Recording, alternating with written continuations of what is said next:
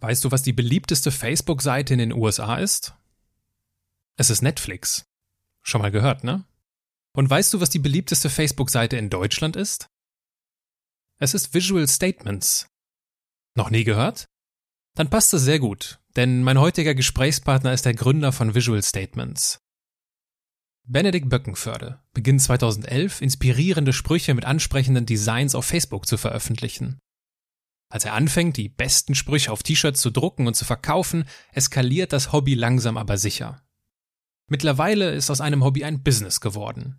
Denn heute sorgen 40 Mitarbeiterinnen und Mitarbeiter täglich für neue Inspiration via Facebook und Instagram.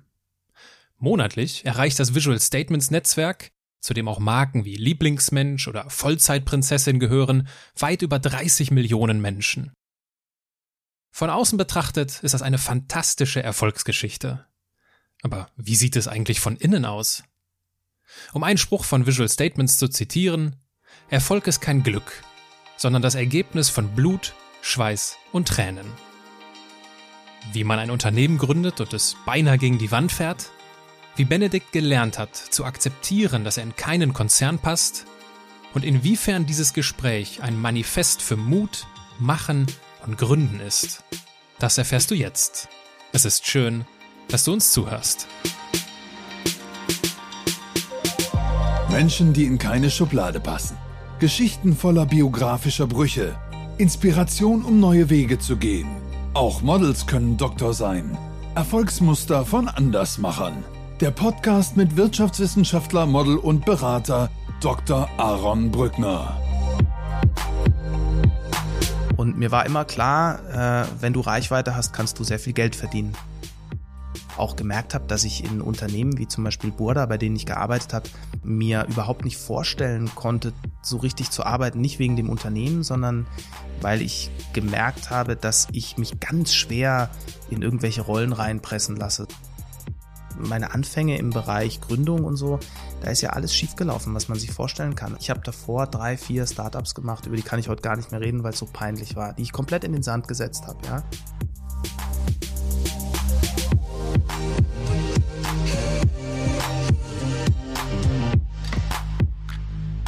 Benedikt, herzlich willkommen in meinem Podcast. Dankeschön, ich freue mich hier zu sein. Lass uns das Gespräch mit einem kurzen Steckbrief beginnen. Gerne. Dein Name? Benedikt Böckenförde. Dein Alter? 38 Jahre. Deine Heimat? Freiburg im Breisgau. Deine Geschwister? Eine jüngere Schwester, die Sophie, und einen älteren Bruder, den Georg. Dein Vorbild? Vorbild sind meine Eltern. Weil? Weil sie ein Leben führen, äh, wie ich mir ein Leben mal vorstelle. Und äh, weil ich bis heute äh, alles, was ich bin, habe ich von meinen Eltern. Deswegen sind sie mein großes Vorbild das ist, finde ich, und ich höre das ganz selten im, im Podcast, ich finde, das ist so das schönste Vorbild, was man haben kann. Ist, glaube ich, auch das größte Kompliment an, an unsere Eltern, ne? wenn ja. wir das so sagen können. War das schon immer so oder ist das im Laufe der Zeit gewachsen? Das war schon immer so. Also ich habe ein sehr enges Verhältnis zu meinen Eltern. Äh, klar ist man, wenn man selber älter wird, reflektiert man ja auch nochmal anders als in der Kindheit. Und heute würde ich sagen, sind meine Eltern die wichtigste Stütze in meinem Leben. Und ähm, sie sind auch gleichzeitig meine besten Freunde geworden, sozusagen, weil früher hat man natürlich ein anderes Verhältnis zu den Eltern. Und deswegen sind sie mein großes Vorbild und ich würde mir wünschen, dass sowas dann später mal vielleicht meine Kinder über mich sagen werden. Ist das auch der Grund, warum die Firma und mit dir damit dann auch noch alles hier in Freiburg sitzt? Und noch nicht in Berlin im Startup-Hub? Also wir sind ja auch in Berlin, wir haben zwei Standorte, aber ich fühle mich hier in Freiburg sehr wohl und ein Grund, warum ich nach wie vor in Freiburg bin, ist sicherlich auch meine Familie. Also ich könnte mir jetzt schwer vorstellen, ins Ausland zu gehen oder in einer anderen Stadt zu wohnen, weil ich einfach auch weiß, dass die Zeit hinten raus irgendwann endlich ist. Das muss man klar sagen und ich weiß, wie wichtig das ist, dass auch meine Eltern jetzt äh, den Entwicklungsprozess miterleben. Also wenn ich das jetzt in dem Podcast so, sa so, so sage und sie hören das, würden sie sagen, um Gottes Willen, Sohnemann, äh, du kannst entfliehen, wohin du willst und so. Also es ist jetzt gar nicht so, es hört sich jetzt vielleicht etwas enger an, als, als es dann vielleicht wirklich ist, aber ähm, es ist auch ein Grund, warum ich hier bin und warum ich auch hier einen Standort für die Firma äh, gewählt habe, Freiburg. Ja. Angenommen, du sitzt abends an einer Hotelbar in einem der Hotels hier in Freiburg Was würdest du trinken? Ähm, ich würde ein Weißweinschorle trinken. Ich würde mich dazusetzen mit einem Riesling und wir kämen irgendwie ins Gespräch. Wir säßen dort an der Ja. Bar. Worüber würdest du dich am liebsten mit mir unterhalten? Am liebsten würde ich mich wahrscheinlich über äh, deinen Beruf unterhalten und äh, wenn ich dann herausgefunden habe, was du machst, was dich dort antreibt, das interessiert mich immer sehr bei Menschen. Ich würde damit auch nicht lange warten. Und äh, nach einer Zeit oder nachdem ich dir kurz geschildert habe, was ich so beruflich mache, würde ich natürlich auch dich fragen. Benedikt, scheint ja ein richtig lockerer Typ hier zu sein, mit deiner Weißweinschorle an der Bar. Was machst du denn so beruflich? Dann würde ich dir sagen, dass ich äh, Unternehmer bin und äh, 2014 ein Startup gegründet habe, die Visual Statements GmbH und bis heute einer von zwei Geschäftsführern bin. Und äh, ja, der Weg ist das Ziel. Äh, ich weiß nicht hundertprozentig, wo die Reise hingeht, aber das ist ja auch das Tolle daran, dass es äh, gerade in so einem dynamischen Wachstumsprozess, in dem sich die Firma gerade befindet, man auch immer wieder, immer wieder neue Rollen einnehmen muss. Und ähm, ich bin äh, sehr gespannt selber, was hier die Zukunft bringt. So würde ich dir das antworten. Der, du sprachst von dem Weg, der Weg ist das Ziel. Ja. Dein Vorname, Ja, Benedikt, heißt ja der Gesegnete. richtig. Gab es denn so, wenn du zurückblickst so auf die letzten Monate, vielleicht sogar auch auf das letzte Jahr, gab es dann Momente auf diesem Weg, die gesegnet waren, wo du voller Dankbarkeit dir irgendwie gedacht hast, Mensch, das, was ich hier gerade mache, das ist genau mein Ding? Ja, also diese Momente gab es oft. Es gab aber auch sehr oft die Momente, wo genau das Gegenteil der Fall war. Also ich glaube, das gehört zu so einer Reise auch dazu. Ähm, also man sieht ja auch nach außen immer halt den Erfolg und äh, aber die ganzen emotional Breakdowns, die man auf dem Weg hatte, die sieht man so nicht. Aber ich vielleicht so ein magischer Moment, ähm, wo ich vielleicht dann dachte, okay, ich habe den Namen nicht nur deswegen, weil meine Eltern ihn so toll fanden, sondern weil es vielleicht wirklich, weil ich gesegnet bin, war, als wir hier in dieses neue Büro gezogen sind und ich dann das erste Mal hier drin saß und dachte so, wow, ähm, das hätte ich mir nicht erträumen lassen, als ich äh, 2011 die Facebook-Seite und 2014 das Unternehmen gegründet habe. Und ähm, bis heute ist es natürlich auch ein sehr selbstbestimmtes Arbeiten. Also ich war nie angestellt und äh, kann mir das auch nie vorstellen. Und das war ja auch ein, ein Grund, warum ich ähm, Unternehmer geworden bin, weil ich mich selbst verwirklichen will. Und das liebe ich bis heute an der Arbeit. Und ähm, das ist dann, glaube ich, die größte Segnung dieser Reise, dass man äh, selbstbestimmt an etwas arbeitet, das einem großen Spaß macht und das einen auch inhaltlich erfüllt. Jetzt war das der Einzug in dieses neue Office, was tatsächlich sehr schön ist. Danke. Ein positiver Ausreißer. Ja. Jetzt hast du es aber auch schon angesprochen. Es gibt natürlich auch die, die dunkleren Momente. Absolut. Welcher Ganz fällt- viele, ganz viele. Welcher fällt dir denn da spontan ein? Also ich glaube, ein sehr, sehr dunkler Moment war, als ich, ich habe ja 2011 die Facebook-Seite Visual Statements gegründet und erstmal zwei Jahre selber moderiert. Da war das eher ein Hobby und ich habe nebenher in Verlagen, in Medienverlagen beratend gearbeitet und dort mein Geld verdient. Und dann habe ich Ende 2013, als die Facebook-Seite, ich glaube, circa 200.000 Fans hatte, ähm, habe ich mir überlegt, naja, äh, jetzt könnte doch ein äh, Geschäftsmodell äh, daraus werden, weil die Menschen haben schon damals dann gefragt, hey, kann man die Designs oder die Texte von den Sprüchen nicht auf T-Shirts oder whatever kaufen? Und dann habe ich mein ganzes Erspartes aus der Beratung genommen und habe einen E-Commerce-Shop von einer Agentur bauen lassen, habe eine T-Shirt-Kollektion mit sechs T-Shirts auf den Markt gebracht. Und dann war Ende, ich glaube, es war im November 2013, habe ich dann das erste Mal diesen E-Commerce-Shop veröffentlicht auf der Facebook-Seite Visual Statements und dachte so, naja, jetzt schauen wir mal, was passiert. Da irgendwie damals, glaube ich, 30, 40.000 Euro investiert und habe keinen Job mehr gehabt, also keinen kein Beratungsjob mehr in Medienunternehmen. Und erstmal ist halt überhaupt nichts passiert. Ja? Und ich saß da oben mit dem Kumpel, der kam vorbei, wir haben ein Bierchen getrunken und ich saß davor und dachte so, hey, was machst du hier eigentlich? Ja? Dann bin ich irgendwie, habe ich richtig so eine Hitzeattacke bekommen und dachte so, ey, kein Mensch interessiert sich äh, für diese Produkte und dachte mir selber, die haben doch alle danach gefragt. Und das war so einer der Momente, wo ich dachte, okay, du hast alles falsch gemacht und da fängt man dann an zu zweifeln. Lange habe ich nicht gezweifelt, weil wir dann am nächsten Tag angefangen haben, einzelne Motive von diesen Produkten bei Visual Statements zu veröffentlichen. Und ein Motiv war dabei, ein T-Shirt, Te-Amo Tequila, ähm, das bis heute bei mir eingerahmt zu Hause hängt. Äh, das haben wir veröffentlicht und kurz nach Veröffentlichung haben wir knapp 100 dieser T-Shirts verkauft. Das heißt, von diesen sechs T-Shirts hat eins funktioniert und dieses T-Shirt ist der Grund, warum es heute diese Firma gibt, weil wenn ich von diesen sechs T-Shirts keins verkauft hätte, dann hätte ich nicht an das Geschäftsmodell geglaubt und hätte wahrscheinlich so nicht weitergemacht. Und bei diesem habe ich halt gemerkt, okay, es braucht ein sehr spezielles Produkt in dieser Zielgruppe, damit es funktioniert. Und das war damals dieses T-Shirt und äh, so ist dann die Reise weitergegangen. Und dafür gibt es natürlich noch ganz viele Beispiele. Also ich kann dir äh, jedes Jahr drei, vier Momente beschreiben, in denen ich echt dachte, so, ey, das kann doch alles nicht wahr sein und wofür machst du das und äh, spinnst du und im gleichen Moment gibt es Momente, die wirst du nie erfahren, wenn du nicht so eine Reise als Unternehmer beginnst und ich würde sagen, die positiven Momente überwiegen, aber insgesamt ist es schon, ähm, muss man vieles erlernen in die, auf dieser Reise, wo man nicht darauf vorbereitet ist. Ja? Also der Gründer ist nicht automatisch der beste Manager. Das ist auch eine etwas, was ich wirklich lernen musste in diesem Prozess, ja, weil du gründest aus einer Kreatividee hinaus, auf einmal wächst das Unternehmen und du bekommst auf einmal andere Aufgaben und du bist auf einmal in einer anderen Rolle, für die hättest du dich aber eigentlich nie beworben. Und das ist natürlich dann auch etwas, ähm, wo man drauf reagieren muss, habe ich ja dann auch, vielleicht kommen wir dazu später nochmal, als ich dann eben auch noch eine zweite Geschäftsführerin mit ins Unternehmen reingeholt habe. Aber es gibt von beiden Momenten äh, wirkliche extreme Ausschläge. Inwiefern hat sich denn dein Umgang mit diesen Tiefpunkten verändert im Laufe der Jahre?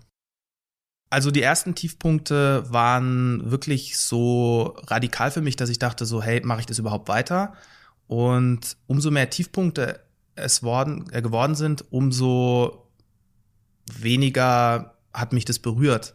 Also ich weiß auch jetzt, dass dieses Jahr wieder Sachen passieren, da, da, darauf bin ich noch nicht vorbereitet und ich weiß auch gar nicht, was das alles sein kann, aber das werden Momente sein, wo ich wieder anfange zu zweifeln, aber nicht grundsätzlich zweifeln. Und ich glaube, das hat sich, das hat sich verändert. Also am Anfang von so einer Unternehmerphase, da stellt man dann erstmal alles in Frage. Das würde ich heute nie mehr machen. Das habe ich ja auch vorher gemeint. Der Weg ist das Ziel. Man wird da erfahrener, man wird gelassener und man wird auch immer risikobereiter auf dieser Reise, auf dem Weg. Was vielleicht auch nur ein logischer Schluss ist, weil die Verantwortung immer größer wird. Richtig, genau. Damit steigt wahrscheinlich auch irgendwie so das Risiko. Absolut. Ich finde das interessant. Das ist ja quasi wie sowas, du wirst abgehärtet Richtig. gegenüber diesen, Ganz klar. diesen äh, negativen ja, Momenten, obwohl die Verantwortung steigt.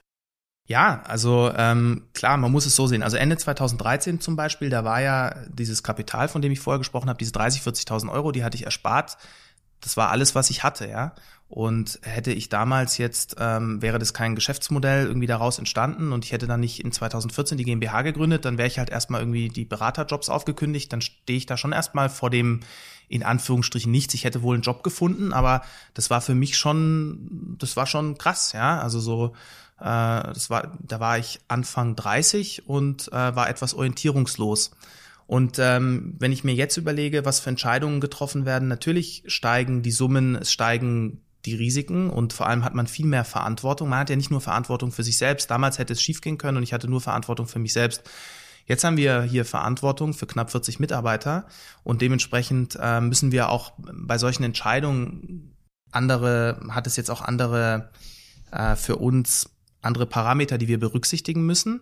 Aber das Risiko, was wir bis heute in dieser, in dieser Unternehmung oder auf dieser, dieser Reise fahren, äh, das, unter, das Risiko wird, würde ich schon sagen, immer größer, weil halt einfach äh, hinten raus die Summen in allem steigen. Ja, also heute kommen wir mit 30, 40.000 Euro Wachstumskapital nicht so weit, sondern da sind es dann etwas andere Summen. Aber natürlich ist das Potenzial hinten raus auch viel größer. Aber ich, das ist auch ein, ein, eines der Learnings. Also wenn man erfolgreich sein will als Unternehmer, muss man ins Risiko gehen. Da kommt man nicht dran vorbei. Und es gibt so viel begabte Unternehmer oder so viel begabte Kreative, die zu Unternehmer werden könnten, die aber das Risiko scheuen. Und ich meine das jetzt auch gar nicht wertend. Ja, da muss man der Typ für sein, der das dann macht und der das durchzieht. Aber ähm, das ist wirklich eines der Learnings. Ohne Risiko kein Wachstum und ohne Risiko äh, auch kein Erfolg. Ja, ich glaube, an der Börse heißt es immer, Rendite gibt's nicht ohne Risiko. Ja, dann ist es so, genau. Ja. Das scheint ja, das scheint ja turbulente Jahre gewesen zu sein. Wenn du. Extrem. Also.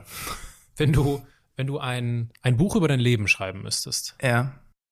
Wie würde der Titel lauten? Der Titel würde lauten, ähm, für das Können gibt es nur einen Beweis, das Tun. Also das ist jetzt äh, vielleicht ja- das hört klingt- sich jetzt das sehr klingt- abgedroschen an, Klingt aber nach Konfuzius. ja, genau. Es hört sich sehr abgedroschen an. Ähm, ich weiß auch gar nicht mehr, wer es gesagt hat. Ich äh, stammt nicht von mir im Original. Aber ich glaube, das Wichtigste ist ähm, einfach zu machen. Also ich habe einfach immer gemacht. Ich habe immer gemacht und ich habe mir ähm, relativ wenig Gedanken gemacht, was passiert, wenn es nicht funktioniert. Das habe ich immer erst dann wirklich gemacht, wenn es wirklich nicht funktioniert hat, ja.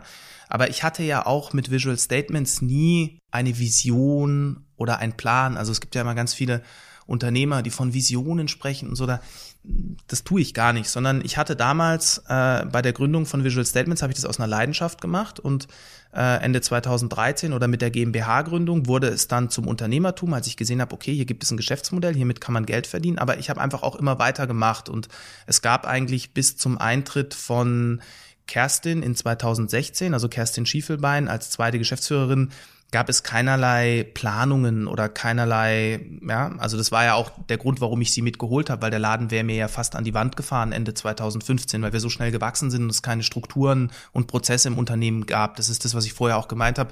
Der Gründer ist nicht immer der beste Manager und das muss er dann aber auch lernen und das muss er auch feststellen und da muss er auch loslassen, weil es gibt sehr viele Leute, die dann sehr eitel sind und sagen, ich kann das alles machen und dann fährt ihnen das Unternehmen an die Wand. Und deswegen bin ich ja auch so froh, dass wir seit 2016 in einer äh, dass wir zusammen den Weg beschreiten, weil wir ergänzen uns in vielerlei Gesichtspunkten. Also gibt ganz viel, was Kerstin abdeckt und ganz viel, was ich abdeckt und zusammen passt es dann sehr gut. Aber ein Key Learning ist, und so wäre dann das Titel, auch der Titel meines Buches, also man muss einfach machen und ähm, schauen, was passiert, seine Rückschlüsse ziehen und weitermachen.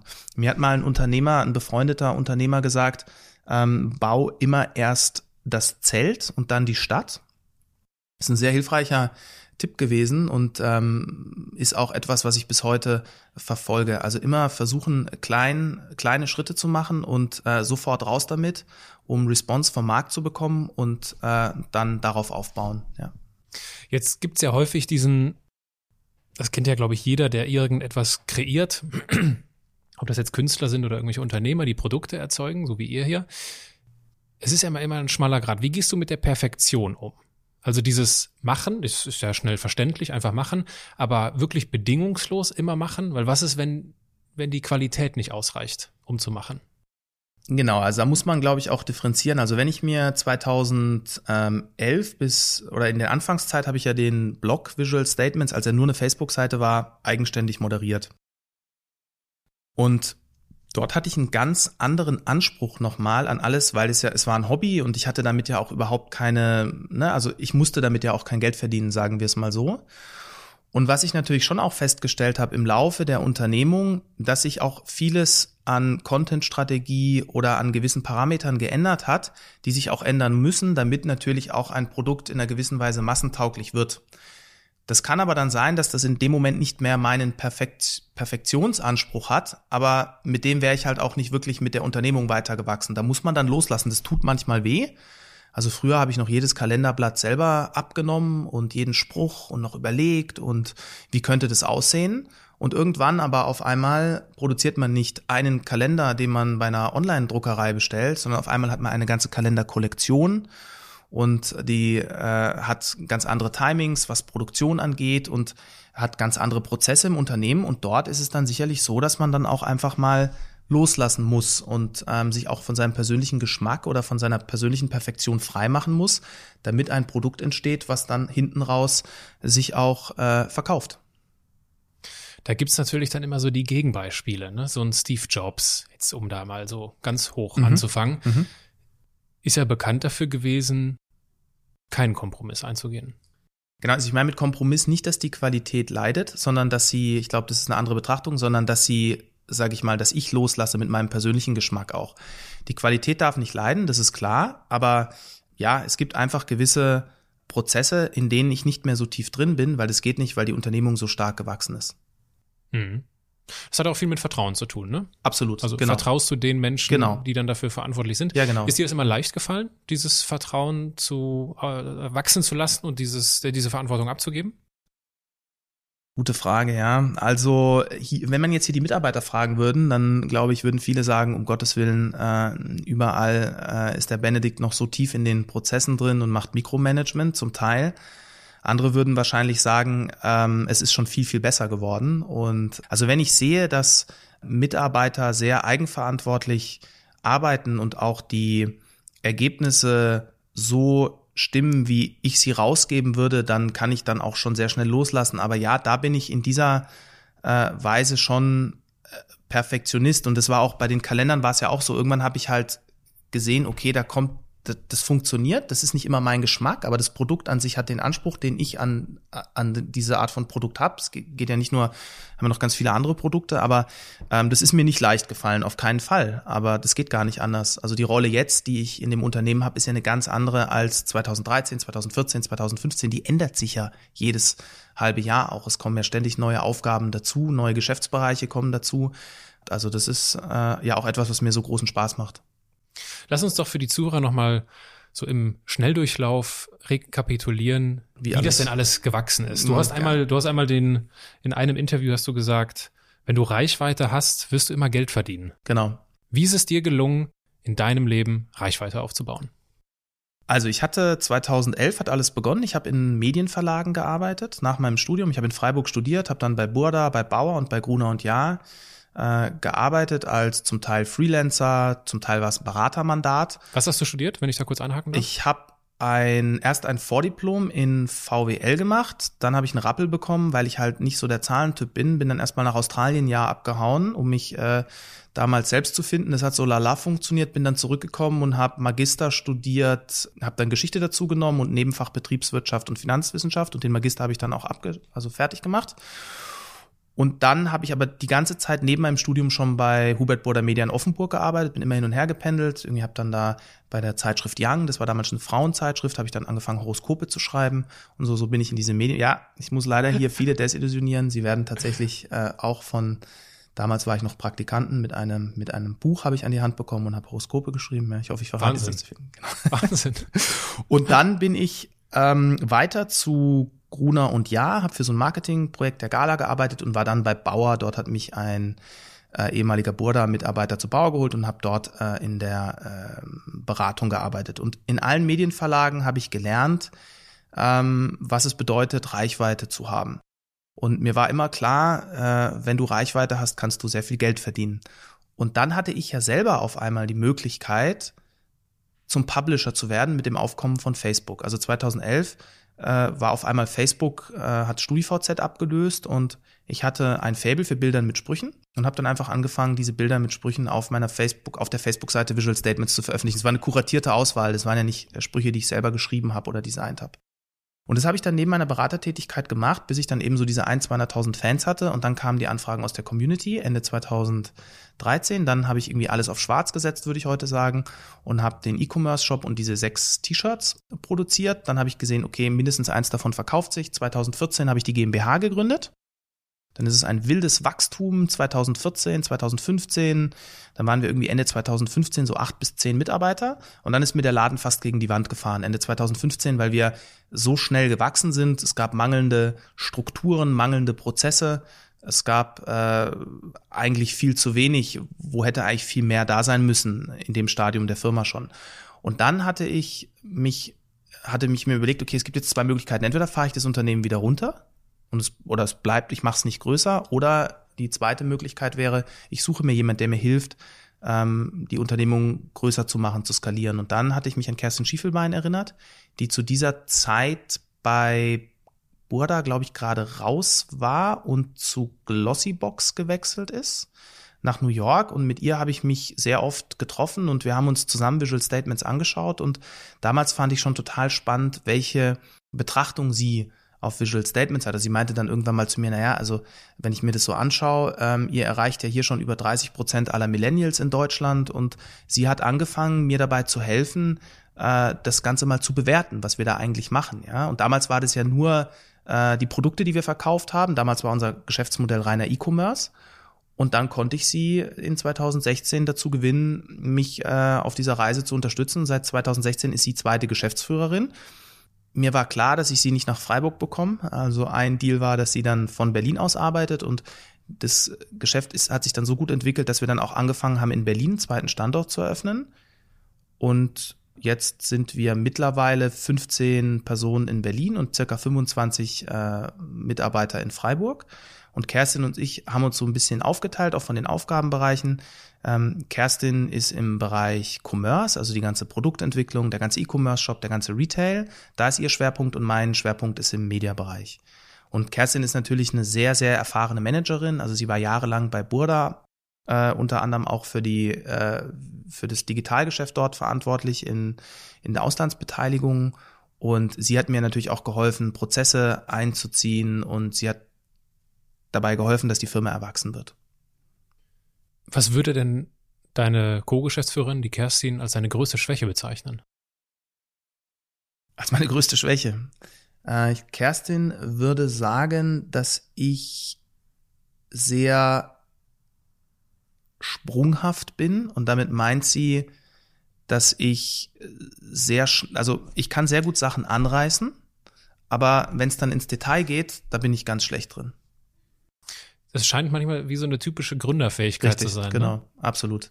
Also ich, das weiß Kerstin auch. Also ich bin schon auch getrieben und ich liebe es, Geschäftsmodelle aus dem Boden zu stampfen oder sie marktreif zu machen, also ähm, daran zu arbeiten, bis man sagt, okay, hier es funktioniert, aber dann in die Details zu gehen und so ein Geschäftsmodell wirklich bis in die Tiefe nochmal weiter zu durchdringen, um es dann zu skalieren, da bin ich sehr, sehr schwach drin. Das fängt sie glücklicherweise auf. Also mhm. das ist, ja, ich bin auch null, das hatte ich ja vorher auch mal angedeutet, so Zahlen, analytischer Typ.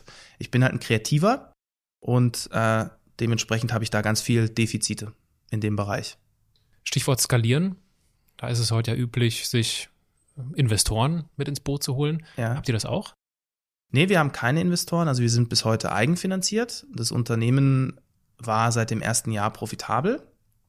Das bedeutet halt auch, dass man in vielerlei Hinsicht vielleicht langsamer wächst, aber sehr nachhaltig und sehr gesund. Das heißt, bis heute können wir selber äh, entscheiden, wo die Reise hingeht und das ist natürlich auch ein Riesenvorteil, weil man halt eben dementsprechend auch nicht gewisse Geschäftsmodelle vielleicht aufblasen muss, um hier an irgendjemand zu reporten. Ähm, aber es hat natürlich auch Einschränkungen. Es gibt natürlich gewisse, ja, Unternehmungen innerhalb des Unternehmens, die man vielleicht nicht so machen kann, weil man halt nicht das Risikokapital hat, ja. Mhm. Und es ist natürlich mit einem viel größeren Risiko verbunden. Das ist ja, hatte ich ja vorher schon mal angedeutet, Risiko ist da natürlich ein Riesenstichwort, ja. Also, mhm. ja das Geschäftsmodell Visual Statements. Welches Problem löst ihr denn? Welches Problem lösen wir? Also ähm, bei, also wir haben ja zwei Bereiche oder zwei Geschäftsmodelle. Zum einen äh, ermöglichen wir, und das wäre dann die Problemlösung für äh, klassisch für Marken oder für Unternehmen. Also zum einen verkaufen wir über unsere Native Advertising Kampagnen, verkaufen wir Zugang zu einer Zielgruppe. Das bedeutet, ein Unternehmen wie jetzt zum Beispiel ähm, als Beispiel Vodafone hat die Möglichkeit, über uns Reichweitenkampagnen einzubuchen und damit eine sehr spezielle Zielgruppe zu erreichen oder eine sehr begehrte Zielgruppe, die Zielgruppe der Millennials. Und wenn man sich das Mediennutzungsverhalten von dieser Zielgruppe mittlerweile anschaut, ist es immer schwieriger, diese zu erreichen. Also lineares Fernsehen ist kaum noch ein Thema in dieser Zielgruppe. Print äh, wird weniger gelesen bis gar nicht, kommt drauf an, ähm, in der Nische vielleicht schon. Das heißt, diese Zielgruppe bewegt sich fast ausschließlich online und wenn sie online ist, fast ausschließlich in sozialen Netzwerken und genau dort finden wir mit unserem Content statt und genau dort ermöglichen wir es, den Marken mit dieser Zielgruppe zu interagieren, indem wir Native Advertising Kampagnen ausspielen und Werbung ausspielen, die auch unseren Usern Spaß macht, weil wir halt auch merken, dass diese Generation, diese Generation Y oder die Millennials äh, nicht mehr so empfänglich äh, für Werbung sind, wie es vielleicht früher frühere Generationen waren, beziehungsweise die Werbung muss anders aussehen. Also das ist in diesem Mediabereich das Problem, was wir lösen, also Zugang zu einer Zielgruppe. Und im Commerce-Bereich, da lösen, da, da muss ich es vielleicht etwas plakativer machen.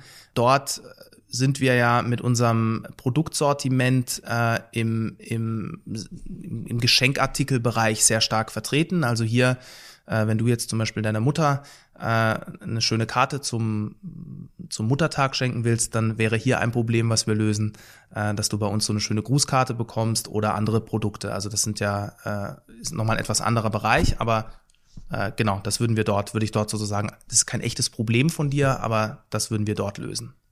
Ja, das geht dann also, so in die Richtung Inspiration. Ja, genau, Inspiration, so, genau, genau. Findest du, dass das Ziel eines jeden Unternehmers sein sollte, die Welt zu einem besseren Ort zu machen? Nein, überhaupt nicht. Also ähm, ich glaube, Menschen gründen Unternehmen aus den unterschiedlichsten Gründen. Und jeder hat seine Gründe. Also ich glaube, es ist ein total berechtigter Grund, einfach ein Unternehmen zu gründen, wenn man sagt, ich will unternehmerisch erfolgreich sein. Und Erfolg bedeutet für mich nicht, die Welt zu einem besseren Ort zu machen, sondern ich will damit viel Geld verdienen. Also das, das ist für mich eine berechtigte, das ist für mich eine berechtigte ähm, Art und Weise zu sagen, ich will, ich will ein Unternehmen gründen, ich will mich da verwirklichen, aber ich habe großen Respekt davor, wenn Menschen Unternehmen gründen und ganz andere Ziele verfolgen, also fernab von oder die, die unternehmerischen Erfolg anders definieren. Das definiert ja jeder irgendwie für sich. Aber ich würde nicht sagen, dass jeder, der ein Unternehmen gründet, das als oberstes Ziel haben muss, überhaupt nicht. Jetzt bist du ja, also vielleicht für die Zuhörer, die sich jetzt unter dem Geschäftsmodell oder den beiden Geschäftsmodellen noch nichts vorstellen können, was ja. du jetzt gerade skizziert hast. Ja. Es empfiehlt sich, das einfach mal anzuschauen. Ja. Entweder im Web oder halt auf Instagram, Visual. Statements. Und dann genau. wird, glaube ich, relativ schnell klar, was die Basis Richtig. des Geschäftsmodells ist. Und das ist halt Content. Extrem guter Content auf den Punkt gebracht. Das sind ja diese zahlreichen Sprüche. Genau. Äh, mit denen du ja relativ früh, mit denen du ja ganz früh angefangen hast. Mhm. Wie, woher kommt das denn? Diese, diese, dass das einen Reiz für dich hatte, mhm. diese Sprüche irgendwie schön aufzubereiten mhm. und zu verteilen. Darf ich noch mal eins zu dem Geschäftsmodell sagen? Klar. Ich glaube, wichtig für die Hörer ist, um das einzuordnen. Also im Prinzip, ähm, vielleicht um das noch mal zusammenzufassen, also wir sind ein datengetriebenes Medienunternehmen. Also was wir machen ist, ganz plakativ, wir veröffentlichen am Tag circa 150 Beiträge in sozialen Netzwerken, primär Bilder mit Sprüchen, aber auch Bewegtbild. Und nur wenn diese Sprüche oder nur wenn dieses äh, dieser Content Interaktion generiert, generiert er Reichweite. Und über diese Reichweite setzen wir eine Datenanalyse. Und aus diesen Daten machen wir zum Beispiel Produkte, Postkarten, T-Shirts, Tassen. Oder wir machen Content für Unternehmen, Native Advertising Kampagnen. Also das ist unser Kern, Kerngeschäftsmodell. Und auf deine Frage, woher kommt mein Fable oder für Bilder mit Sprüchen oder für diese Art von Content?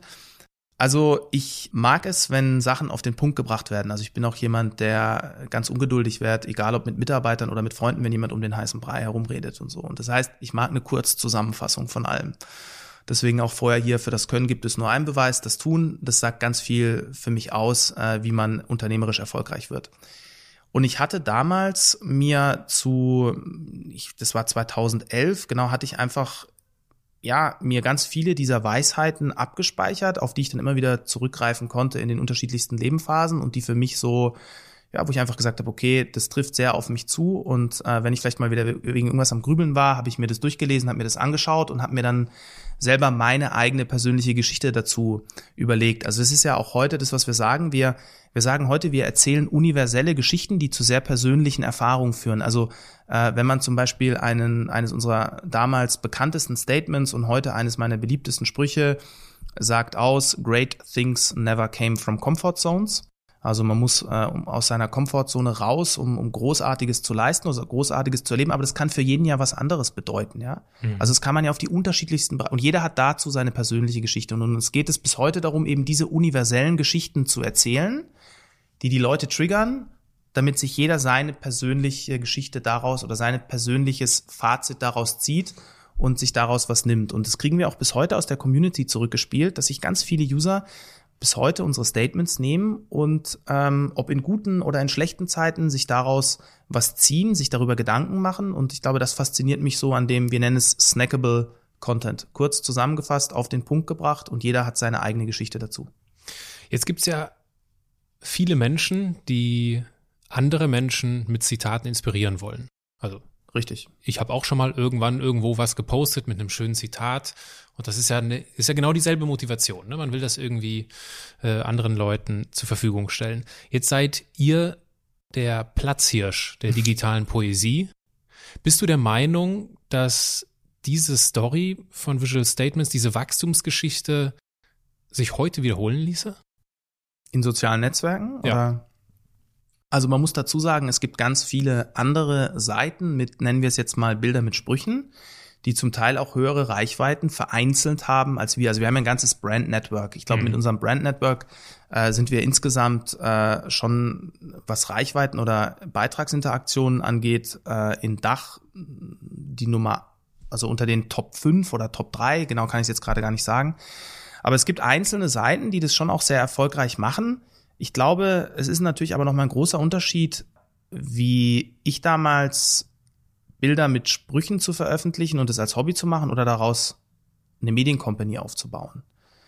Und Kerstin und ich haben natürlich beide einen riesen Background aus den, aus den Medienverlagen. Und diese ganzen Learnings, die wir da äh, gesammelt haben, die haben wir natürlich angewendet. Und äh, eigentlich, das ist ja auch unser Selbstverständnis heute. Wir sind ein Medienunternehmen und wir monetarisieren Content einfach auf zwei unterschiedlichen Art und Weisen. Einmal Produkte und einmal im Mediabereich. Das heißt, ich glaube, jetzt nochmal mit demselben Geschäftsmodell eine Company so aufzubauen, wie wir das machen, das stelle ich mir nicht ganz so einfach vor. Vor allem auch, weil es sehr lange braucht, diese Marken aus diesen, aus diesen Marken echte Marken werden zu lassen. Also VS wird als Marke wahrgenommen, Lieblingsmensch wird als Marke wahrgenommen, ja. Das heißt, da ist auch ganz viel Brandbuilding mit dabei, da ist ganz viel Marketing-Know-how dabei. Das heißt, da glaube ich, würden sich andere sehr schwer tun oder tun sich andere auch schwer, weil es gibt jetzt niemand in Dach, der so viele branded Content Kampagnen fährt, wie wir das machen, auch mit so großen Marken, die bei uns stattfinden wollen, weil Marken brauchen auch ein gewisses Umfeld, in dem sie stattfinden wollen. Also eine Marke wie äh, zum Beispiel Vodafone, die würde jetzt nicht auf jeder x-beliebigen Seite Werbung machen, ohne dass sie das jetzt so gesagt haben, aber das ist mein Eindruck. Das heißt, ich glaube, Reichweiten aufbauen, ja, weil es auch ganz unterschiedliche Zielgruppen oft bedient, also die, diese Zitate, aber jetzt so eine Company draus zu formen, stelle ich mir sicherlich sehr äh, oder viel schwieriger vor, auch wenn ich sehe, wie lange wir dafür gebraucht haben, wo wir heute stehen. Ja, und bei euch ist doch das, also das ist das, was ich genial an diesem Geschäftsmodell finde, dass ihr diese, diese, wie soll ich das nennen, diese Zuverlässigkeit in dem, in der, in der Vermarktung habt, weil ihr weil die Daten beweisen, Richtig. welcher Content bereits genau. funktioniert. Genau. Es kommt ja kein Kunde zu euch und ihr denkt euch dann irgendwas aus, irgendwelche tollen Sprüche, sondern die existieren ja bereits und ihr integriert genau. die Markenbotschaft. Richtig. Also man kann sich das mal vielleicht auch für den Zuhörer etwas plakativer. Ähm, also wenn jetzt zum Beispiel ein Kunde kommt, ein Schokoladenhersteller und der sagt, ich will Zugang zu eurer Zielgruppe haben, ich erreiche sie über andere Werbeformen nicht oder ich will sie genau hierüber erreichen dann ähm, können wir hier in unsere Daten schauen, können schauen, okay, welche Art von Content ging zum Thema Schokolade viral. Dann sehen wir das und dann kann der Content Creator äh, mit diesen Daten und seinem Gespür für den Content, weil er ja selber auch unsere Marken mit moderiert, also wir haben insgesamt acht Marken und ein Redakteur moderiert dann zum Beispiel die Marke VS so ist er natürlich näher an der Zielgruppe dran als jedes Marktforschungsinstitut oder jeder andere, ja. Und diese Kombination aus seiner Erfahrung, aus der Moderation unserer eigenen Marken plus den Daten ermöglichen es ihm, solche Art von Content zu kreieren. Und wir können natürlich Reichweiten zu gewissen Preisen garantieren, weil wir halt wissen, dass sie in sozialen Netzwerken schon funktioniert haben. Das heißt nicht, dass der Spruch eins zu eins so funktioniert hat, aber wir wissen, dass das Thema so zum Beispiel funktioniert hat. Und das ist natürlich ein Riesen-Alleinstellungsmerkmal, was wir haben. Wir generieren jeden Monat 34 Millionen Beitragsinteraktionen über alle unsere Marken auf Facebook und Instagram und die werten wir permanent und den ganzen Tag aus. Und dort kommen dann Insights raus. Also wir haben zum Beispiel auch den Unicorn-Trend ein Jahr früher gesehen als viele andere und haben dann eine Miss Unicorn-Wahl im Badeparadies hier in Schwarzwald stattfinden lassen. Und somit können wir natürlich auch ganz gezielt auf Trends hinarbeiten, von denen viele noch gar nicht wissen, dass sie in der Zielgruppe stattfinden werden. Mhm. Und das ist ja auch bei unseren Produkten, ja. Also genau. ich erinnere mich, äh, als wir das erste Mal unsere Postkarten verkauft haben. Ich hatte keine Ahnung vom Postkartengeschäft. Alle haben gesagt, ey, Postkarten, das ist Postkartenmafia und so. Und ich Postkartenmafia im Sinne von, da kommt man eh nie rein in den Handel, ja, weil das sind abgesteckte Plätze, da sind Platzhirsche drin und so. Jetzt kommt ihr da mit Visual Statements. Die Leute verstehen eventuell noch nicht mal den Namen. Und dann hatte ich hier einen befreundeten äh, oder einen Freund von mir hier aus Freiburg, der war Geschäftsführer einer Buchhandlung und den habe ich gefragt, das immer dürfte ich mal meinen Postkartenständer mit unseren Postkarten hier bei euch reinstellen. Und dann meint er so, pff, du kannst du versuchen, äh, sind hart umkämpfte Plätze, aber mach doch mal vier Wochen. Ich sag meiner Mitarbeiterin Bescheid. Und dann bin ich hier in die Straßenbahn gegangen, äh, habe den Postkartenständer genommen, sind in die Innenstadt gefahren, haben Postkarten bei einer Online-Druckerei bestellt und zwar nur die viralsten Sprüche halt, die bisher funktioniert haben. Manche haben wir noch vom Design angepasst, manche eins zu eins und auf einmal stand dieser Visual Statements Postkartenständer neben den Mitbewerbern.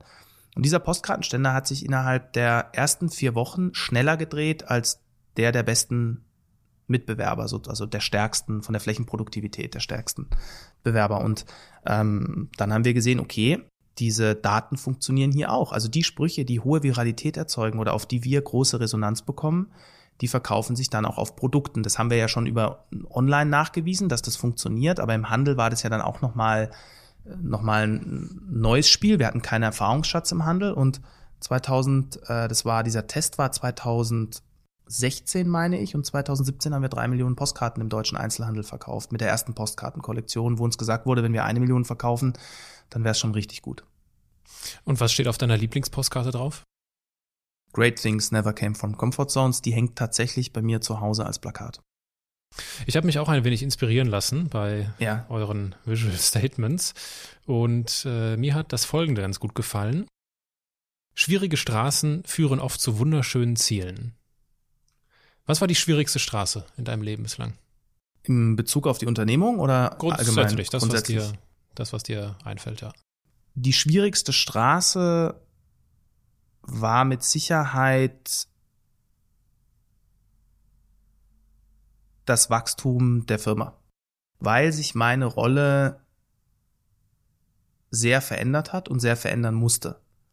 Und im Prinzip wurde das Ganze so, wie ich das ja auch erzählt habe, aus einem Hobby wurde auf einmal eine immer noch kleine, aber viel größere Firma als so wie wir damals 2014 angetreten sind. Und dieser Transformationsprozess und ähm, diese Verantwortung, die man dann auf einmal auch zugetragen bekommt und die man ernst nehmen muss, die war mit Sicherheit, also auch mit, mit allen Hoch und Tiefs, aber auch mit dem ganzen Hintergrund, dass man weiß, dass wir bis heute selbstfinanziert sind und dass nach wie vor ein sehr starkes Wachstum ist und eine sehr hohe Verantwortung, die man hat. Und in, hier vom Gründer zum Manager zu werden, das war sicherlich eine der größten Herausforderungen, die es zu meistern gab und die es auch noch immer zu meistern gibt. Also das muss ich ganz klar sagen. Und in früheren Jahren war es wahrscheinlich äh, mein Vordiplom in Volkswirtschaftslehre, äh, zwei Jahre, weil ich Volkswirtschaftslehre studiert habe, ohne dass ich studieren wollte. Ich bin damals, ich war irgendwie zehn Tage bei der Bundeswehr und bin da aufgrund eines Fehlers, haben sie mich fälschlicherweise aus dem Wehrdienst entlassen und da musste ich mich schnell irgendwo einschreiben, damit sie mich nicht wieder einziehen können. Ich hoffe, mhm. die hören das jetzt nicht, weil damals ging es auch vors Amtsgericht in Freiburg, whatever. Auf jeden Fall musste ich mich schnell einschreiben, damit äh, ich dann nicht wieder zurückgeholt werden konnte und so bin ich zu VWL gekommen. Und ähm, das ist mir so fremd wie vielleicht einem eher Zahlen- oder analytischen Menschen die Kreation. Und das war für mich, das dann durchzuziehen, weil ich, ich wollte es halt auf jeden Fall beenden so. Es war dann für mich eine klare Etappe vor Diplom, das hast du jetzt. Das war, glaube ich, auch ganz schwierige Phase, weil das mich überhaupt nicht interessiert hat, für mich völlig fremd war und auch ein Grund war, warum ich dann ein Jahr ins Ausland gegangen bin, um erstmal mich zu sortieren und überlegen, okay, wo willst du eigentlich hin? Weil damals äh, war ja auch von Unternehmung oder Unternehmertum noch gar nicht die Rede, sondern da ging ich davon aus, ich mache ein Studium und werde dann gehe dann in ein Angestelltenverhältnis, wobei ich dann im Laufe des weiteren Studiums ja schon angefangen habe, selber zu experimentieren und auch gemerkt habe, dass ich in Unternehmen wie zum Beispiel Burda, bei denen ich gearbeitet habe, ähm, mir überhaupt nicht vorstellen konnte, so richtig zu arbeiten, nicht wegen dem Unternehmen, sondern weil ich gemerkt habe, dass ich mich ganz schwer in irgendwelche Rollen reinpressen lasse, sondern das hat mir halt auch mal mein ehemaliger Chef gesagt, ja, ich kann dich einfach nicht führen, ja, weil ich halt immer dann irgendwie mein Ding gemacht habe und ganz schwer damit klarkam, da irgendwie mich an gewisse äh, Ziele oder an gewisse klassische Rollen eines Arbeitnehmers zu halten. Ich glaube, es gibt viele, viele Menschen da draußen und mit Sicherheit auch einige Zuhörer, die das auch schon mal gehört haben die auch schon mal von irgendjemandem gehört haben, ja Mensch, du bist, du bist schwierig, du machst da immer dein eigenes Ding und sich möglicherweise zurechtbiegen lassen haben.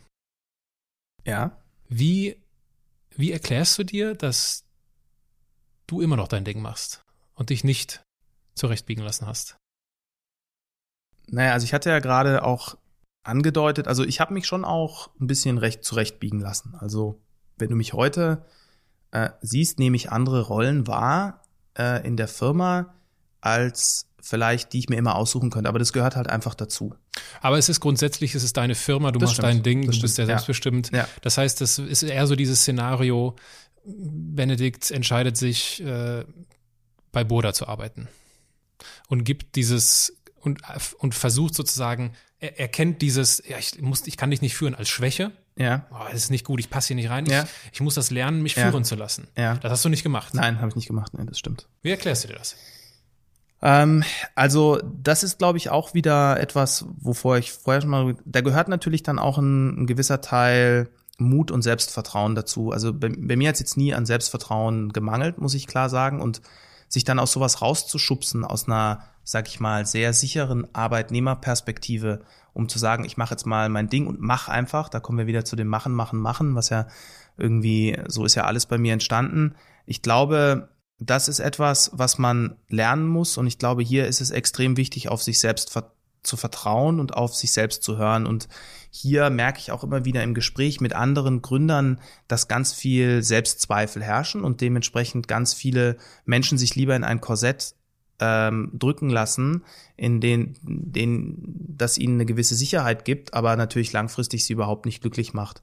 Das heißt, hier gehört, glaube ich, Mut dazu und auch, äh, wenn ich mir anfange, meine anfänglich, also meine Anfänge im Bereich Gründung und so, da ist ja alles schiefgelaufen, was man sich vorstellen kann. Also alles, was man jetzt sieht, ist die Visual Statements GmbH, das ist erfolgreich. Ich habe davor drei, vier Startups gemacht, über die kann ich heute gar nicht mehr reden, weil es so peinlich war, die ich komplett in den Sand gesetzt habe, ja.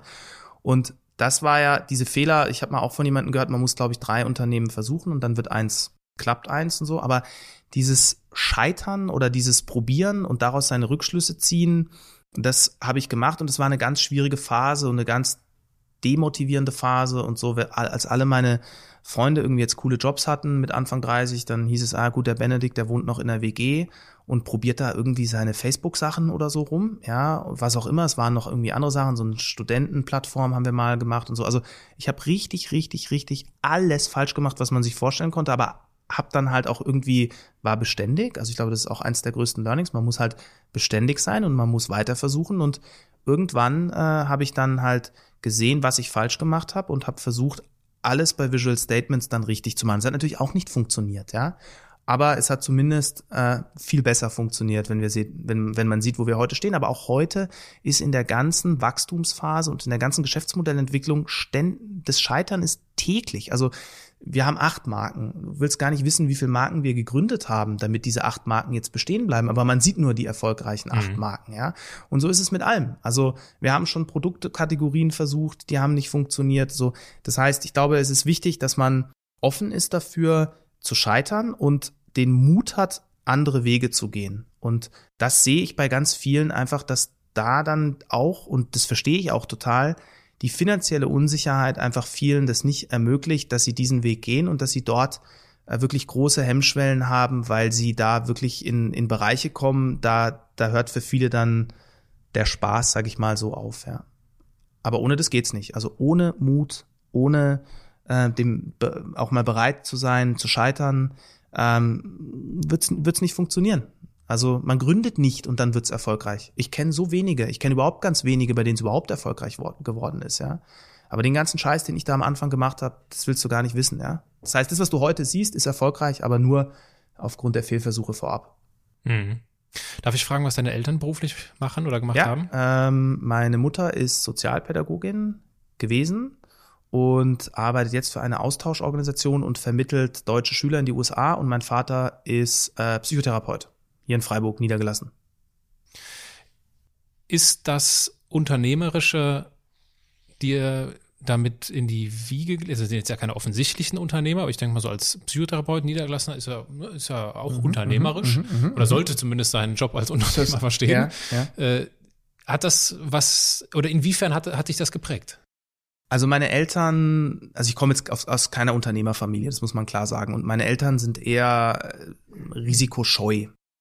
Also äh, meine Eltern haben mich halt immer machen lassen. So, und das hat mich halt geprägt. Und die waren da sehr tolerant und haben sich aber zwischenzeitlich auch gefragt, na, ist das jetzt das Richtige, was du da machst? Jetzt irgendwie, ich, war ja dann auch unzufrieden am Anfang, als es alles irgendwie nicht so geklappt hat, ja, und so. Und äh, ich glaube, sie haben dann aber halt einfach gesagt, ey, wir stehen da hinter dir, wenn du das machen willst, dann mach das. Sie haben mich da nicht irgendwie unter Druck gesetzt, sondern haben mich immer, immer unterstützt in allem, was ich gemacht habe.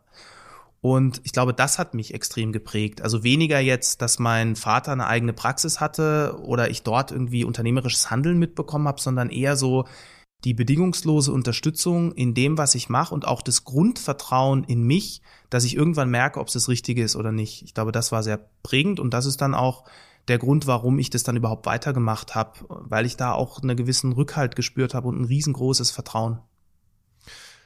Ist das ist Unternehmer sein Talent oder Training?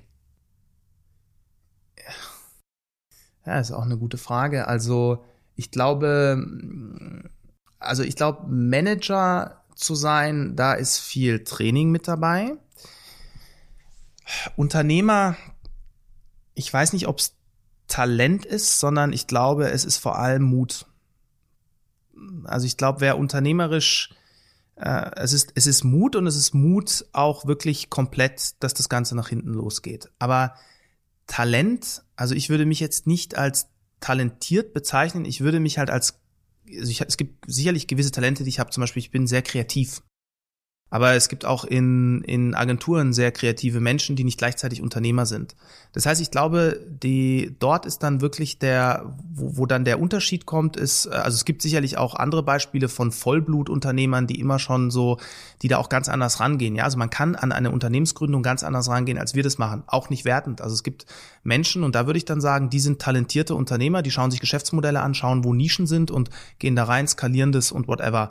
Aber aus meinem Fall würde ich auf keinen Fall sagen, dass ich ein talentierter Unternehmer bin, sondern ich würde sagen, ich bin ein Kreativer, der einfach bis heute sehr selbstbestimmt arbeiten will und dementsprechend hohe Risiken äh, immer noch geht, in der Vergangenheit gegangen ist und in dem Bereich sehr mutig ist. So würde ich das eher formulieren, mhm. aus meiner Sicht. Und wie viel Visual Statements steckt im siebenjährigen Benedikt?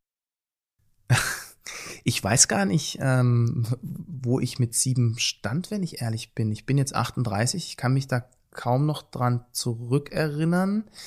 Ähm, das kann ich dir so gar nicht sagen. Ich weiß nicht, wo ich mit sieben, wo, wo ich mit welche, sieben, äh, also lass es mich von einer ja. anderen Richtung versuchen. Ja. Welche Bilder entstehen denn vor deinem inneren Auge, wenn du an deine Kindheit denkst? Ähm, okay, also ich denke ganz viel an, an Italien. Wir gehen jedes Jahr mit der Familie nach Italien, äh, nach Cassavio. Das ist in der Nähe von Venedig, ein Campingplatz. Da habe ich ganz schöne Erinnerungen dran, wie wir da immer jedes Jahr sind und auch dieses Jahr und nächstes Jahr werden wir da wieder hinfahren. Ich war jetzt am Schluss nicht immer dabei äh, in den späteren Jahren, aber das ist was, an was ich mich erinnere insgesamt an äh, eine sehr, sehr äh, behütete Kindheit, mit sehr vielen Freiheiten. Manchmal hätte ich mir vielleicht gewünscht, dass ich nicht so viel Freiheiten hat, weil klar, wenn der Vater Psychotherapeut ist äh, und die Mutter Sozialpädagogin, dann wird halt erstmal geredet äh, und viel interpretiert. Ich glaube, das ist was, ähm, was, wo, wo ich vielleicht mir manchmal gedacht hätte, naja, da hätte es eine Ansage auch gemacht. Aber ja, ich habe nur schöne Erinnerungen an, an meine Kindheit und ganz viel mit Reisen verbunden. Ja, meine Eltern waren unglaublich viel Reisen mit uns Kindern. Also im Orangen Omnibus sind wir durch quer Europa gefahren und da habe ich unglaublich schöne Erinnerungen. Also im, im Visual Statements äh, Look and Feel zu bleiben, wäre, glaube ich, die Marke, eine unserer Marken heißt äh, äh, Mehrweh in Anlehnung an Fernweh. Also da gibt es vielleicht ganz viele Statements, die darauf passen. Und äh, da, genau, also Reisen war ein Riesenthema und da habe ich ganz viele Erinnerungen dran. Wofür warst du denn Feuer und Flamme als kleiner Junge? Hast du viel Sport gemacht? Hast du ähm, gemalt hab, oder? Genau, ich habe immer super viel Ballsportarten gemacht, Fußball, Basketball, Volleyball. Ich war mal irgendwie, ich weiß gar nicht, wie alt ich da war, aber irgendwie 14, 13 süddeutsche Auswahl im Volleyball. Irgendwann wurde mir gesagt, ich werde nur 1,84 groß. Dann war es so ein kleiner Dämpfer in der Volleyballkarriere. Aber ich habe super viel Sport gemacht und ähm, habe auch sehr lange Fußball gespielt, eher immer semi erfolgreich. Ähm, das hat, glaube ich, ich glaube, das höchste war dann tatsächlich, ich weiß gar nicht, war es mal Bezirksliga, oder was Kreisliga, also eher richtig, äh, aber halt aus Spaß. Das habe ich super gerne gemacht. Tennis habe ich auch gespielt. Das heißt, so Ballsportarten waren, waren, waren ein Riesenthema bei mir. Und so Reisen hat mich schon immer begleitet. Also ich bin äh, ganz viel gereist, einfach auch irgendwann dann alleine waren die schönsten Reisen. Ja, Australien, in Asien bin ich gereist und das war das bis bis bis heute würde ich mir wünschen, dass ich dafür mehr Zeit habe, um einfach mal meinen Rucksack zu packen. So, das waren eigentlich die, da habe ich die schönsten Erinnerungen dran. Ja. Gab es einen Moment, der dich besonders geprägt hat? Beim Reisen? Mhm. Ja, also ich glaube, ich habe, ähm, als ich 2014 nach Australien gereist bin, das war ja so ein bisschen aus einer persönlichen Krise mit meinem Studium, habe ich ja vorher mal so angedeutet. Mhm. Und als ich dann irgendwie 2014 in die Ostküste runtergebrettert bin, bin ich drei Monate in Byron Bay hängen geblieben. Ich weiß nicht, warst du mal in Australien? Ich, ich weiß, dass es schön ist. Genau. ähm, und dort ist ein kleiner Surferort, in dem bin ich drei Monate hängen geblieben und ich habe dann wirklich so für mich ähm, dann irgendwie zwei, drei Intensivkurse im Surfen gemacht, habe mir ein Brett gekauft und bin da wirklich drei Monate jeden Tag raus und so. Und das war so prägend, weil das war halt so, das war so erfüllend, das kann ich gar nicht anders beschreiben da. Und ähm, das war so eine geile Zeit und es ist bis heute irgendwie bei mir so fest hängen geblieben. Das, das war, das war so die schönste oder mit die schönste Zeit äh, in meinem Leben, so dieses Jahr Australien und vor allem diese drei Monate in, in Byron Bay. Obwohl du, das hast du ja eben auch gesagt, danach jetzt nicht so mit dieser maximalen Klarheit zurückgekommen nee, nee, bist. überhaupt gar nicht. Nee, nee, also ähm, die Klarheit, die ich mir aus der Reise versprochen habe, also ich, ich, ich habe dann immerhin gesagt, okay, ich mache das VWL-Studium nicht weiter, das wusste ich eigentlich auch schon vor Australien, also vielleicht war Australien auch einfach nur Bock zu reisen, das war ein bisschen Vorwand, aber ich habe den Kopf frei bekommen und ich habe schon mir viel Gedanken machen können. Und ich habe auch da das erste Mal in Australien so über Selbstständigkeit nachgedacht und so, also da gab es schon so gewisse, sag ich mal, auch ähm, ja, Sachen, die das angestoßen hat, bei mir persönlich, aber ich, ich gebe dir recht, ich kam jetzt nicht so, das war jetzt nicht so eine Findungsreise, wo ich zurückkam und sage, oh, das hat man ja dann auch oft, kommt von der Reise und jetzt ist alles anders und jetzt mache ich das. Also ich bin dann sehr schnell auch wieder hier in der Realität angekommen, das muss ich klar sagen. Aber es bringt einen menschlich weiter, wenn man mal alleine in der Stadt ankommt. Also ich bin, ich war damals 24, habe halt irgendwie ein One-Way-Ticket nach Australien und kam dann wirklich in Sydney erstmal alleine an. Und das war so ein magischer Moment, weil da ist man ja so verloren, man weiß auch gar nicht, wo man jetzt hin will.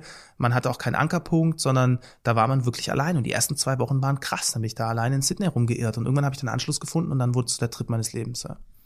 Gab es denn, weil, weil du das gerade erwähnt hast, dass das mit der Selbstständigkeit da kam, was hat das getriggert?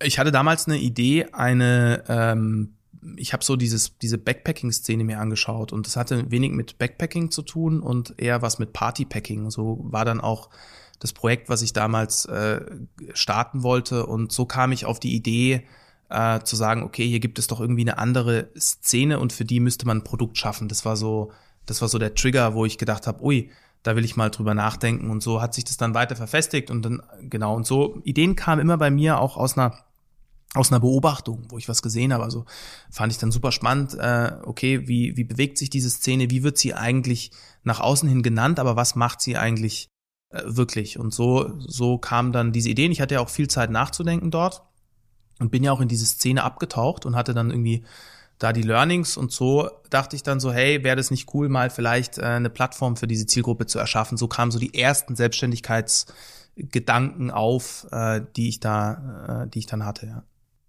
Was ist denn das, äh, was ist das Wichtigste, das du von deinem Vater gelernt hast? Also das Wichtigste, würde ich sagen, ist das Vertrauen in einen selbst. Also mein Vater oder allgemein meine Eltern haben mir immer das Gefühl gegeben, dass sie auf mich vertrauen und darauf vertrauen, dass ich das Richtige mache, auch wenn sie nicht immer der, derselben Meinung waren. Und ich glaube, das hatte ich ja vorher auch mal angedeutet, das Thema Selbstbewusst und ein Grundvertrauen in sich haben. Das habe ich von meinen Eltern gelernt. Das war mit das größte Learning und das ist auch der einzige Grund, warum ich heute dann als Unternehmer auch äh, ja so, wenn man das so, so nennen will, aber mit der Unternehmung so erfolgreich bin. Ja. Angenommen jetzt, es hört uns jemand zu und der oder die sagt, ja klar, ich, ich will auch mehr machen, ja. aber ich habe dieses, äh, ich habe so dieses Urvertrauen ja. äh, in mich, das genau das fehlt mir. Was würdest mhm. du dieser Person raten? Also ich glaube, das Wichtigste ist, ähm, dass man äh, versucht, also als Beispiel, ich bin in einem Angestelltenverhältnis, fühle mich unwohl, will mich eigentlich selbstständig machen, aber ich traue mich nicht, oder? Das ist ja so der Punkt, den du sagst. Ich traue mich nicht, ich vertraue mir da nicht. Ich würde, glaube ich, jedem raten, erstmal in ganz kleinen Schritten zu machen, weil dann kommt immer eins zum anderen. Also viele sehen auch eine Gründung oder so gleich als alles auf, auf Rot oder auf Schwarz und dann gibt es keinen Weg zurück und wie schaffe ich das alles? Aber in kleinen Schritten zu starten, ja. Also ich habe ja auch meine Selbstständigkeit, also mein Unternehmertum habe ich ja auch aus einem relativ sicheren Hafen einer Beratertätigkeit gestartet. Es war ja nicht so, dass ich mir, ja, irgendwann habe ich dann alles auf schwarz gesetzt, da war aber auch schon einiges da. Aber ich glaube, in ganz kleinen Schritten zu starten, das Zelt bauen und nicht die Stadt, sich Rückschlüsse zu holen, weiter dran zu arbeiten.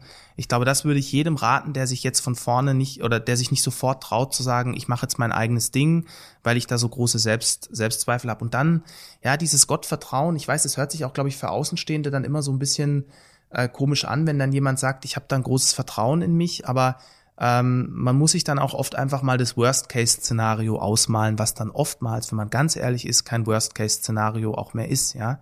Also diese Gedankenspiele, die man dann hat, die einen von ganz viel Machen abhalten, ähm, ich glaube, da, da muss man ins kalte Wasser springen und das kann auch erstmal richtig wehtun, aber hinten raus ist all das, was daraus entstehen kann, so viel schöner und so viel ähm, nachhaltiger und so viel toller, als, als wenn man ständig etwas macht, äh, in dem man sich irgendwie gefangen fühlt oder das einen nicht erfüllt, ja.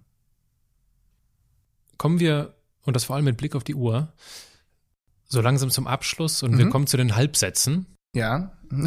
Beziehungsweise wir kommen zu den zwei ganz besonderen Rubriken dieses Podcasts und das sind die, zunächst einmal die Halbsätze. Ich mhm. beginne einen Satz, du beendest ihn spontan, ob kurz oder lang, ist dir überlassen. Ja.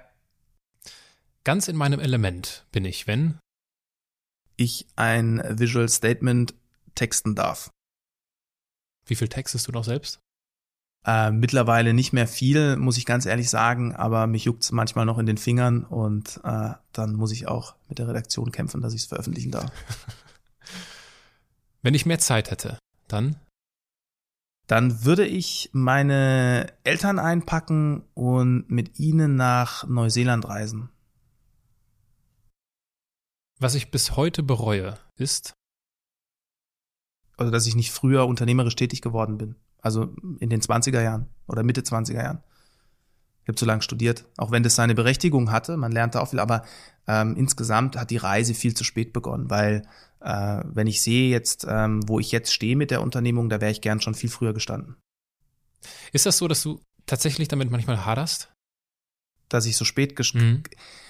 Mhm. Weil du könntest ja auch sagen, es hatte alles seinen war, Weg. Es, der Weg ist das, das, das, genau. wie hieß es? Äh, der Weg ist das Ziel. Der Weg ist das Ziel ja. und das ist halt Teil meiner Reise und ich brauchte halt die Zeit.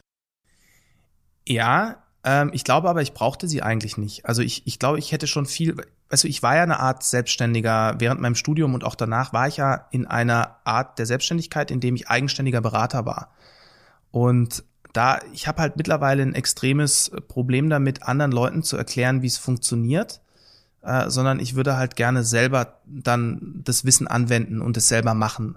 Und äh, diese Beratertätigkeit hat mir unglaublich viel geholfen, weil ich, hatte ich ja vorher angedeutet, unglaublich viel Medien-Know-how und alles mir geholt habe. Aber ich glaube, ich hätte viel früher äh, gründen sollen und viel früher äh, unternehmerischer tätig werden. Und damit meine ich, versuchen, eine Firma aufzubauen, weil ich merke, wie spannend diese Reise ist und was sich da hinten raus noch alles ergibt. Also ich weiß nicht, ob es hadern ist, aber ähm, ich hätte mir gewünscht, früher gestartet zu haben. Das muss ich ganz klar sagen. Ja, ich weiß nicht, ob bereuen dann das richtige Wort ist, aber ähm, ja, also das ist schon etwas, äh, da da, da wäre ich, da hätte ich gerne in den, in den 20ern gestartet und nicht erst in den 30ern. Also ich kann es auch mhm. nur jedem, jeder, der dieses Unternehmergehen oder was, oder, oder jeder, der, der, der mit den Gedanken spielt, ey, fangt so früh an wie möglich, ja. Und vor allem auch ein Studium, wenn ihr euch da unwohl fühlt, ich spreche auch mit vielen Studenten, die, die dann fragen, soll ich jetzt gründen oder so, tauscht sich ja oft aus und ich kann nur jedem raten, ey, ganz ehrlich, kein Mensch äh, braucht ein Studium, wenn du unternehmerisch erfolgreich sein willst. Also das muss auch, wenn man sich Biografien anschaut von erfolgreichen Gründern, so da spielt Studium nicht immer eine Rolle. Wenn man es braucht für eine Persönlichkeitsentwicklung, ist das nochmal was anderes.